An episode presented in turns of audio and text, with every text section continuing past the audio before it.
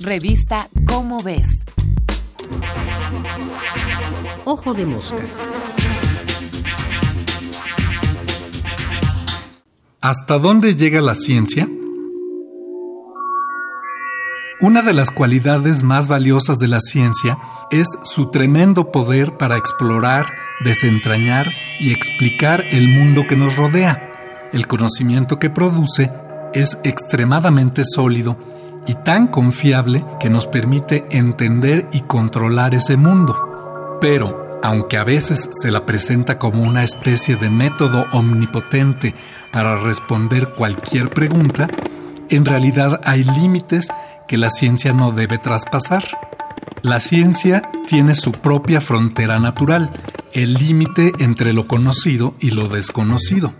Un lindero que se expande constantemente conforme vamos descubriendo y estudiando nuevos aspectos de la naturaleza que antes no habíamos explorado.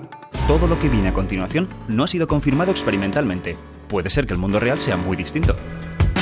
Paradójicamente, como ocurre con el perímetro de un círculo que se va expandiendo, conforme más aumenta el área de lo conocido, también la línea que delimita lo que conocemos de lo que no va creciendo, haciéndose más y más grande. Es por eso que para referirse a los últimos avances científicos se habla de ciencia de frontera. Y es por eso también que el trabajo de investigar la naturaleza nunca termina ni terminará.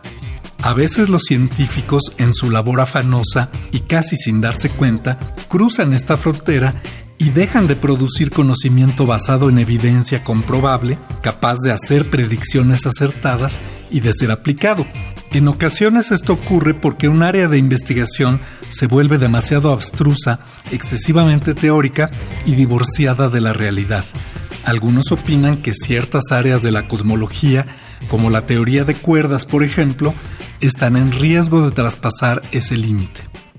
Al igual que la astrofísica nos dice que hay varias maneras de fabricar un sistema planetario que, de hecho, existen en el cosmos, puede ser que lo que la teoría de cuerdas nos está diciendo es que hay varias maneras de fabricar un universo.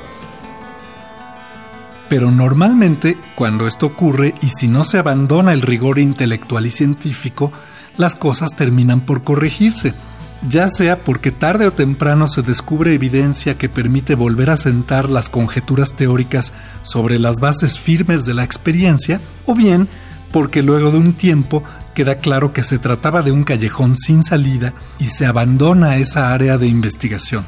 Por desgracia, en otras ocasiones, cuando se olvida el rigor del método científico, las especulaciones se salen de control y lo que importa no es ya describir de manera honesta y confiable la naturaleza, sino convencerse de que las ideas preconcebidas que uno tiene sobre ella son, pese a cualquier evidencia, correctas. En casos así, se ha dejado de hacer ciencia para caer en el terreno pantanoso de la pseudociencia. La ciencia llega hasta donde puede, pero eso sí, lo hace de la manera más rigurosa, confiable y honesta que le es posible. Nada más pero nada menos. Este fue Martín Bonfil Olivera.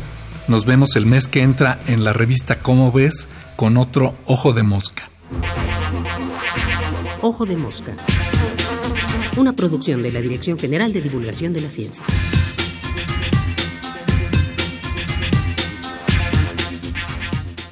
Revista Cómo ves.